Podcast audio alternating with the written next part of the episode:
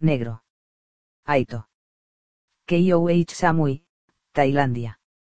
A pesar de que el viaje con Ulrich le había parecido muy agradable, un buen recuerdo, aunque algo manso, de sus pasadas aventuras, volver a estar solo le resultaba tan maravilloso que, en lugar de seguir todo el tiempo a los tracers y tratar de entablar relación con ellos, se limitó a seguirlos hasta su hostal con extrema discreción para saber dónde encontrarlos en caso de necesidad y decidió dejar para el día siguiente el asunto de abordarlos. Se había ganado unas horas de soledad, de libertad, de tomar decisiones espontáneas guiadas simplemente por sus deseos y caprichos, como había hecho siempre en todas sus vidas, antes de aceptar la responsabilidad de criar a Jara. Ulrich, como siempre, le había contado solo medias verdades. Nunca había conocido a nadie tan amante de los secretos como él, pero no le importaba particularmente. Sí, por lo que fuera, necesitaba que Jara estuviese en aquella isla del Caribe y eso significaba alejarla del peligro, tanto mejor. Unas vacaciones caribeñas le sentarían bien y además la mantendrían alejada de él y de su reciente aspecto juvenil. Quizá no hubiera hecho bien manteniendo a Jara al margen de todo. Quizá debería plantearse la idea de hablarle de cara e incluso de ofrecerle la posibilidad de alimentarla y convertirla en familiar del clan negro. Pero entonces su preciosa e inocente Jara acabaría convertida en un monstruo de vanidad y egoísmo, como todas las hembras Cara y sus familiares, él no lo soportaría y tendría que acabar matándola. Y eso no era algo que tuviera previsto, quería demasiado a esa niña, aunque fuera Eito. Caminaba por Chavén disfrutando del calor de la noche, de los retazos de conversaciones en docenas de lenguas, de las misteriosas sonrisas, los colores de los chales de seda, los olores de las varillas de incienso de todas las fragancias, las ofertas de objetos, placeres y diversiones, las luces de colores de los restaurantes, confundido en la alegre masa de turistas, jóvenes en su mayoría, que buscaban un lugar barato para cenar. Se detuvo en el escaparate de un taller de orfebre que ofrecía joyas de plata, nácar y diferentes conchas marinas y, con toda discreción, echó una mirada al reflejo tratando de localizar al tipo que lo seguía y que no debía de tener mucha costumbre de hacerlo porque él se había dado cuenta de inmediato. Estaba medio oculto, o eso debía de pensar él, en una tienda de vaqueros en la acera de enfrente y no le quitaba la vista de encima. Era muy joven, unos 20 o 22, quizá menos, de altura media, fibroso, pelo oscuro cayéndole sobre la frente y cara de niño malcriado. Guapo, si a uno le gustaban los adolescentes. Siguió caminando indolentemente mirando a izquierda y derecha, como un turista de verdad. El chico lo siguió, demasiado cerca. Se planteó tenderle una trampa y averiguar quién era y qué quería, pero decidió dejarlo para después de la cena. Tenía hambre y aquel muchacho no era enemigo para él, podía vencerlo con el estómago lleno, desarmado y con un brazo atado a la espalda. Se instaló en el nincha, que una vez había oído recomendar como la mejor comida de Chavén si a uno no le molestaba que el techo fuera de uralita y los cubiertos de plástico. Considerando que en su juventud comía con la mano o con una cuchara de madera en el mejor de los casos, y que la mayor parte de los tejados eran de paja y dejaban pasar el agua cuando llovía dos días seguidos, aquello era puro lujo. Se sentó en la esquina de una mesa larga donde aún quedaban varios sitios libres, el resto estaba ocupado por un grupo de holandeses ya bastante borrachos. Un instante después el chico guapo se acercó a su mesa, le hizo un gesto pidiendo permiso y se sentó enfrente fingiendo que no lo conocía, como si no llevara media hora siguiéndolo desde el hostal. Se enfrascaron en la lectura de la carta, en un inglés lleno de faltas de ortografía, y al cabo de un momento el chico preguntó en inglés. ¿Quieres compartir unos cuantos de esos? Hizo un gesto hacia lo que comían en la mesa de al lado, una multitud de platitos con muchas cosas diferentes. Todos están buenísimos y, si se comparten, puede uno probar más platos. Vale. Buena idea. Pide lo que quieras. Me gusta todo. Me llamo Gigi. Soy italiano. Iker. Vasco. Se estrecharon la mano con una sonrisa y Gigi le dijo al camarero lo que querían comer. ¿Estás solo? Preguntó Gigi. Ya me ves. Quiero decir, viaja solo. O has venido con amigos, o con tu novia. Estoy solo. Había venido con un amigo, pero se ha marchado a su aire y yo he decidido quedarme un poco más. Esta tarde he visto una exhibición de Freer Unnin y me ha gustado tanto que he pensado ver si entro en contacto con ellos y aprendo un poco cabía la posibilidad de que Gigi formara parte de los chicos que se suben por las paredes, y que eso le allanara el camino para entrar en el ambiente de Anaís. Si resultaba que no, tampoco se perdía nada. El rostro del italiano se iluminó de alegría. Yo soy Traceur. Puedo presentarte a quien quieras. Puedo llevarte a todas partes. No se podía creer la suerte que había tenido. El amigo o novio o lo que fuera aquel armario del pelo de plata se había marchado y él, al menos de momento, tenía el campo libre para intentarlo. Estupendo. Por mí, empezamos mañana mismo. Llegó la comida y durante casi una hora se limitaron a probar todas las delicias tailandesas que les pusieron delante. Gigi le explicó la diferencia entre parkour y freerunning, le habló de los Yamakasi y la legendaria película de Luke Besson e hizo todo lo que estuvo en su mano por gustarle a Iker. Nos tomamos una copa en la playa. Propuso, esperanzado. Hay una calita preciosa cerca de aquí, donde conozco un bar con velas y buena música. Anda, te invito. Iker sonrió y asintió con la cabeza, lo que puso un ahogo en el pecho de Gigi. Tenía una sonrisa tan atractiva que estaba seguro de que a él se le ponía cara de imbécil cada vez que lo veía sonreír. Pagaron a medias y salieron a la calle, que aún estaba más llena de gente que cuando habían entrado. De vez en cuando sus hombros se rozaban y Gigi tenía que contenerse para no tocarlo. A pesar de todo, aún no estaba seguro de que tuviera interés en él o de que sus intenciones fueran bien recibidas. El bar de la playa estaba también bastante lleno, pero cogieron dos mojitos y se fueron hacia unas rocas algo apartadas donde bailaba la gente pero donde aún se escuchaba bien la música. Apenas se pusieron cómodos, sentados en la arena, con la espalda apoyada contra una roca aún caliente del sol, Iker preguntó como al desgaire. Dime, Gigi, ¿por qué me seguías antes? Gigi tragó saliva. Se había dado cuenta. Yo no te seguía, mintió, con toda la naturalidad que pudo fingir. Venga ya. Además, lo haces fatal.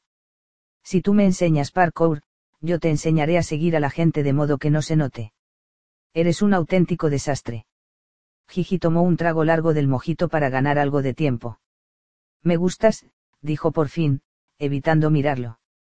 Te vi esta tarde en el spot y decidí seguirte, a ver quién eras. Pero estabas con un amigo y decidí dejarlo para cuando te encontrara solo. Tiene sentido. El italiano lo miró de reojo, a ver cuál podía ser su próximo movimiento. Podría intentar besarlo ahora. Iker estaba totalmente relajado, con las piernas extendidas y el vaso entre las manos, la mirada dirigida hacia arriba, hacia los cientos de estrellas que titilaban en el cielo nocturno. Era tan guapo que dolía, pero no parecía interesado, su cuerpo no vibraba, no mostraba ningún signo ni siquiera de estar dispuesto a dejarse querer. Iker, comenzó, después de carraspear, antes te pregunté si tenías novia, ¿te acuerdas? Claro. Me dijiste que no. Ajá.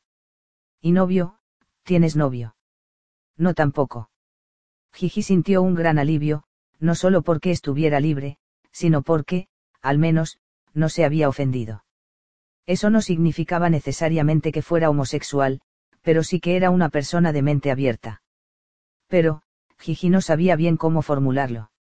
Iker estaba totalmente sereno y a gusto y, sin embargo, él tenía la sensación de que de alguna manera le estaba tomando el pelo. Eres, eres gay. ¿Te gustan los hombres? Unos sí y otros no, contestó Iker imperturbable. Se estaba divirtiendo bastante con aquel chaval y por un momento pasó por su mente la idea de contarle algunos episodios de sus vidas anteriores, pero después habría tenido que matarlo y eso no entraba en sus planes por el momento. No se vive más de 700 años sin haber probado todo tipo de cosas, a menos que sea uno un cara fanático como era el caso de algunos de sus conclánidas que consideraban que el único sentido posible del sexo era la reproducción.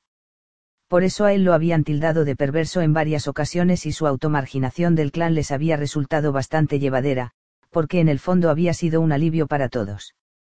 Él nunca había llegado a perder la cabeza al estilo del Sane, en plan glamour y drama queen, al fin y al cabo no era clánida rojo, tan dados a lo teatral, sino negro, mucho más austeros de carácter, pero sí se había encontrado muchas veces en la posición del extraño, del marginal, del que ve las cosas que afectan a los suyos tan desde fuera que empiezan a resultarle obsesivas y ridículas, y no tiene más remedio que salir fuera de la cueva donde todos se han instalado entre el humo y los hedores fuera hace más frío y el peligro es mayor, pero huele a naturaleza y se es libre.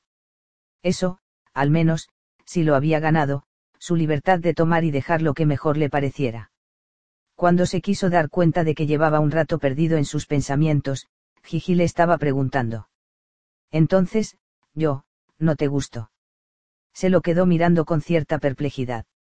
En otras vidas había tenido esporádicas relaciones con hombres, pero nunca así, como le estaba insinuando aquel adolescente con cara de niño.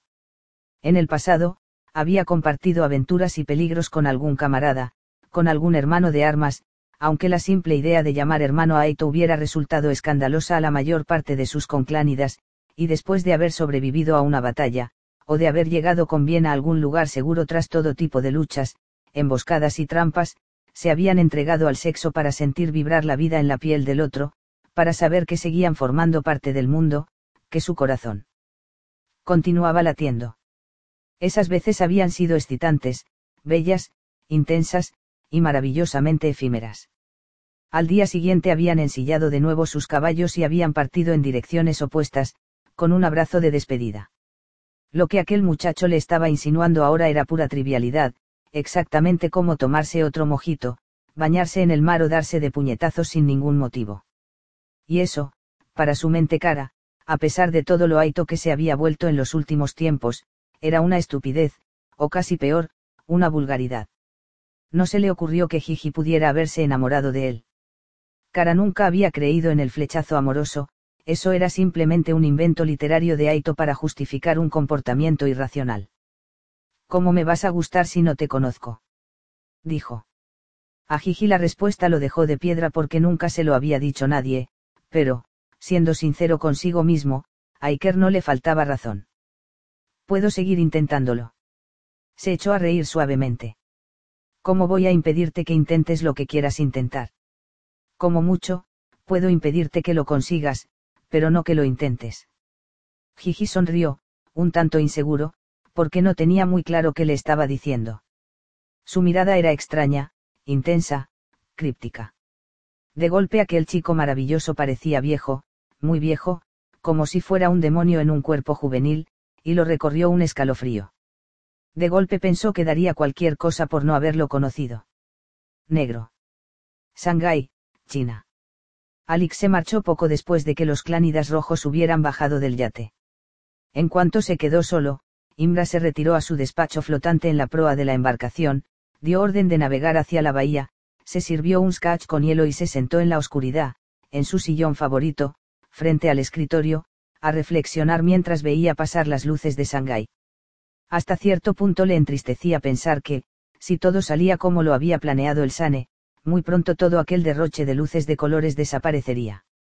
Con la destrucción de Kara y el exterminio de Aito, el planeta volvería a convertirse en un pedazo de roca flotando en el espacio. Poco a poco las especies animales y vegetales se recuperarían de la catástrofe que el Mahauk rojo desencadenaría, no sabía qué horror había previsto el Sane para la humanidad, ni quería saberlo, y, en algún momento del futuro, de la espléndida civilización que Kara y Aito habían construido sobre la Tierra no quedarían más que ruinas devoradas por la vegetación, desechos radiactivos y plásticos no degradables. Se preguntó, casi como deporte mental, qué imagen ofrecería Shanghai, esa misma Skyline, un par de siglos en el futuro. O incluso un par de décadas. Para entonces seguramente todos los cadáveres humanos se habrían convertido en huesos. Polvo al polvo. Ceniza a la ceniza los grandes rascacielos empezarían a resquebrajarse. Los animales invadirían la ciudad y las calles se convertirían en simples sospechas de caminos entre la maleza, su asfalto rompiéndose bajo el empuje de las malas hierbas. Las farolas del alumbrado público serían meras cerillas caídas sobre las antiguas carreteras. Las tiendas ofrecerían para nadie, para la soledad y el silencio, sus mercancías podridas, sus joyas cubiertas de polvo, sus lujosos vestidos de fiesta hechos jirones, comidos por las ratas que habrían establecido su reino en la gran ciudad, saliendo por fin de sus alcantarillas a la luz del día.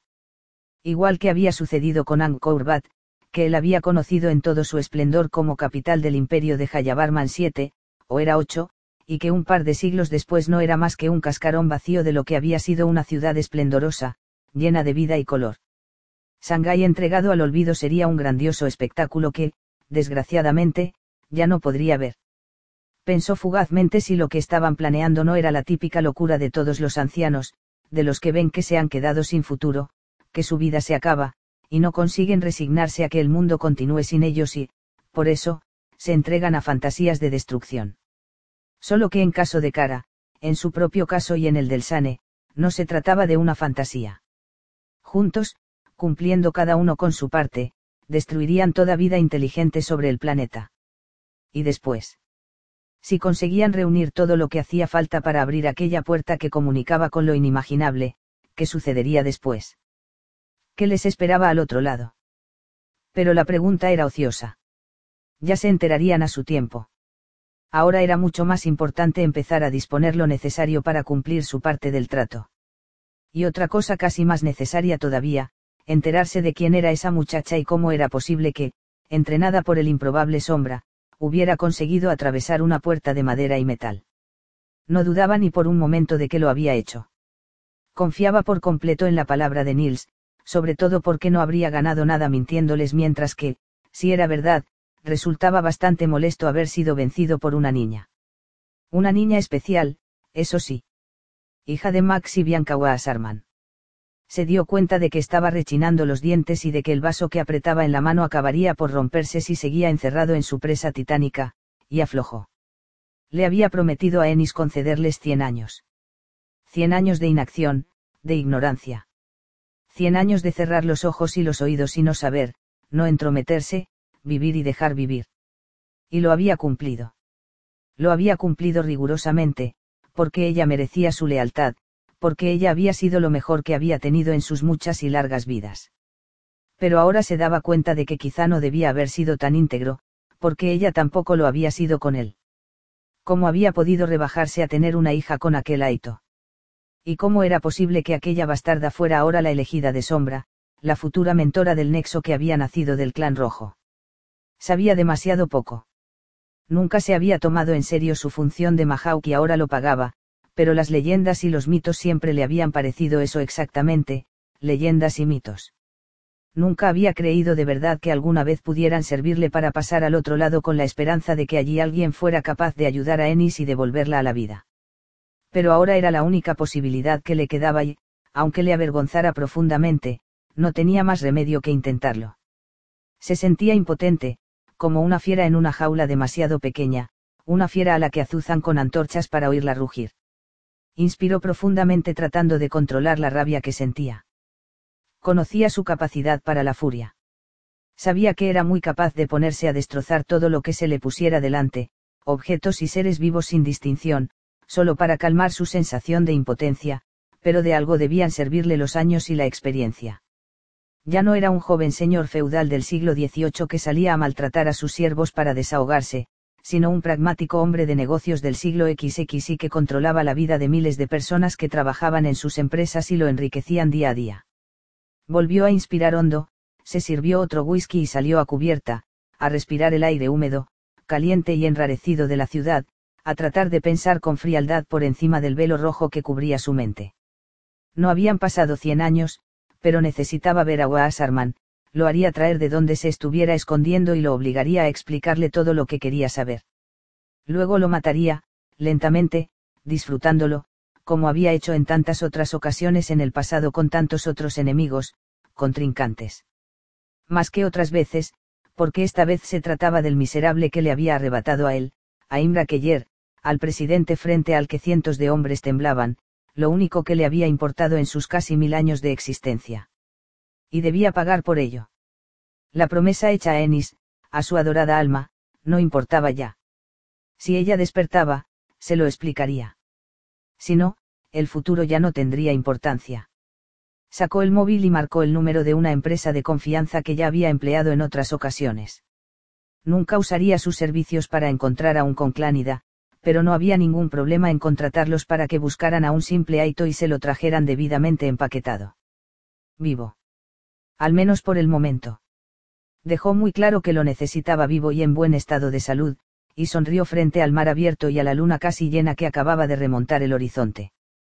Tenía muchas ganas de encontrarse con Max Wasserman. Aito. Blanco. En vuelo. Daniel se removió, inquieto, en el incómodo asiento del avión. A su lado, Rich dormía como un bendito, como suponía que también estaban haciendo los demás, pero cómodamente instalados en primera clase y en otra compañía aérea, Emma y Albert por un lado, con el bebé, Joseph y Cristelle por otro. Una vez en Bangkok se reunirían en el mismo hotel, pero por el momento volaban en diferentes aviones, como si fueran miembros de la familia real de algún país tercermundista. Estaba cada vez más nervioso porque, aunque estaba deseando llegar a Tailandia y encontrarse con Lena, al mismo tiempo estaba cada vez menos seguro de lo que podía pasar cuando se vieran. Tenía la sensación de que hacía siglos de la última vez que habían estado juntos, juntos de verdad, con tiempo y tranquilidad y sin las responsabilidades que les habían caído encima de golpe, como la losa de una tumba. Decir siglos era tal vez exagerado, pero llevaban así desde antes de Navidad, desde mucho antes, y ahora estaban ya en pleno verano. La última vez que habían tenido un rato para ellos había sido en el pequeño hotel de Amalfi, antes de que apareciera Sombra y se la llevara de su lado. Y luego el horrible rato en el aparcamiento junto al mar, cuando todas las gaviotas parecieron volverse locas de golpe y se oían disparos en la casa del clan rojo y, en unos segundos, él se vio con un niño en brazos y los ojos de Lena, hundidos en unas ojeras oscuras, clavados en los suyos. Y ahora. No sabía qué iba a pasar concretamente. Solo les habían dicho a él y a Rich que la familia se trasladaba a Tailandia y que pensaban reunirse allí con Lena. ¿Por qué estaba Lena en Tailandia? ¿Para qué iban? Eso formaba parte de la Need to Know Basis, al parecer, y ellos no necesitaban esas informaciones, al menos en opinión de Emma, que era la que obviamente mandaba en el clan, aunque les habían contado que el Mahawk era Asia, lo que había dejado a Rich realmente perplejo, a él no le había hecho ningún efecto porque no conocía al glaciólogo y, por la manera en que hablaban de él, tampoco tenía prisa en conocerlo. Sacó el móvil y volvió a mirar por enésima vez la única foto de Elena que tenía, la que él le había tomado una eternidad atrás en la cama, con el pelo suelto y la sábana cubriéndole el pecho. Era preciosa, pero la quería. Seguía queriéndola, después de todo lo que había pasado. Y ella. Lo querría uno se habría convertido ya en otra cosa, después de tantos meses de compartir su vida con un monstruo. Ahora se daba cuenta de la razón que había tenido Max en su primera conversación en el restaurante Palmenaus de Viena, cuando le había advertido de lo peligroso que era querer a su hija y le había aconsejado que no pretendiera saber más. Pero ahora ya era tarde. Ya sabía demasiadas cosas, tenía razón Rich, no podía dejarlo todo ahora y seguir con su vida de siempre como si nada. Sin embargo, a pesar de todo, seguía negándose a dejarse alimentar por los clánidas. Ni siquiera sabía exactamente por qué, pero no quería contaminarse con sangre de aquella extraña gente, ni con la promesa de una vida más larga y con excelente salud. Aún no estaba preparado. Le habían dicho que podía ser problemático llevarlo con ellos a determinados sitios porque Cara, en las contadas ocasiones en las que se reunían, hacía controles para comprobar que las personas que acudían a la reunión tenían sangre cara, aunque solo fueran unas gotas. Si no era así, no le permitirían pasar más allá de un punto. Y eso podía significar no ver a Lena. Pero aceptar sangre cara era irreversible.